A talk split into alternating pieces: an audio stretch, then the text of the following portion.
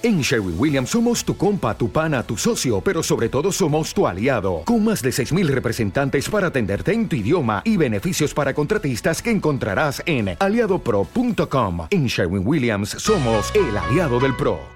Volvemos con el vocabulario sexual en inglés, parte 2. Empezamos el día calentito.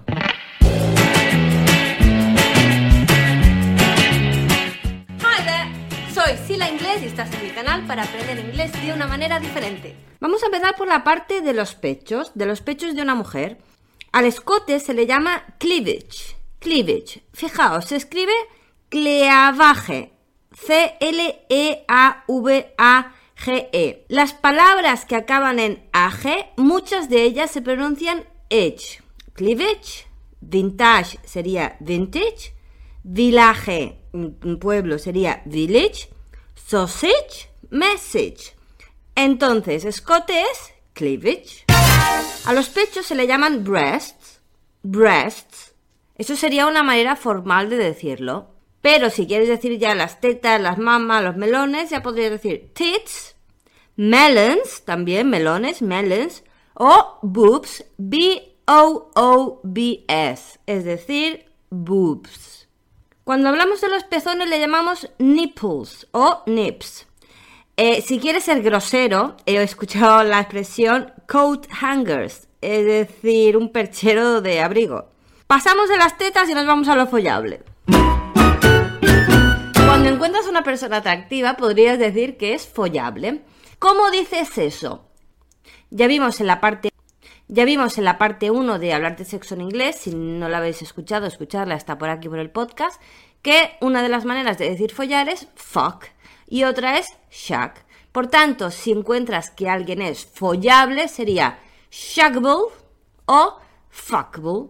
Fijaos dónde pongo el acento, en la primera sílaba, como en vegetable, no es vegetable, vegetable, comfortable, shaggable, fuckable. Acento en la primera sílaba. De los genitales femeninos destacaría la palabra clítoris, que se podría llamar en inglés clit, o un poquito más groserillo jelly bean, o más romántico love button, el botón del amor, love button. Al punto G se le llama the G-spot. G-spot. Acordaos que una S seguida de consonante en inglés no va precedida de una E. Es spot, ¿eh? La serpiente. Spot, snake, school. G-spot, el punto G. Una parte de la anatomía masculina que me hace mucha gracia sería el glande. ¿Cómo lo llaman? Le llaman the bell end. El final de la campana, the bell end. También le pueden llamar the hat, ¿eh? el sombrero. A los testículos, si quieres ser muy formal, le puedes llamar testicles, testicles, my testicles, pero con amigotes le llamarías balls y un poquito más rudo, más grosero sería bollocks. No tan grosero sería nuts. Nuts es también eh, frutos secos, N-U-T-S, nuts. Y a quien le gusta usar el sarcasmo diría my family jewels, la joya de la familia. Pues el otro día en el episodio 1 de hablar de sexo en inglés vimos ya cómo se hacía una cubana, eh, vimos la palabra follar, vimos ciertas palabras interesantes, pero no vimos los preliminares. ¿Cómo se dicen los preliminares en inglés? ¿Qué se hacen los preliminares? En primer lugar, preliminares se llama foreplay. Foreplay. Cuando usas la palabra for, significa antes de y play jugar. Foreplay sería preliminares. The weather forecast, por ejemplo, sería la predicción del tiempo. Foreplay, F-O-R-E, foreplay sería preliminares. ¿Qué hace uno en los preliminares? Bueno, en principio en los preliminares uno se calienta, ¿no? Entonces, calentar a alguien sería to tease. T-E-A-S-E, to tease. Pero cuidado con esta palabra porque puedes usarla para insultar si la juntas con cock. Si tú hablas de una persona que es cock teaser, especialmente cuando se habla ah, de una mujer, a cock teaser es una calientapollas. Cock es polla, teaser, mm, temptress, es una que tienta, que una calientapollas. Cock teaser. En los preliminares, en el full play, una de las cosas que se hacen es to rub. R-U-B, frotar. Luego puedes acariciar, to caress, to stroke. Una de las cosas que ya empieza a ser un poquillo más fuerte es to suck, eh, que sería chupar, o lamer, to lick. Una palabra que me hace mucha gracia es to finger, que es meter el dedo. Finger es dedo y me hace mucha gracia porque es un sustantivo que se ha convertido en un verbo. Esto se llama verbing, es decir, convertir un sustantivo en un verbo y lo hacemos constantemente. Por ejemplo, con la palabra Google. Google, aunque no tenga nada que ver con sexo, os lo explico.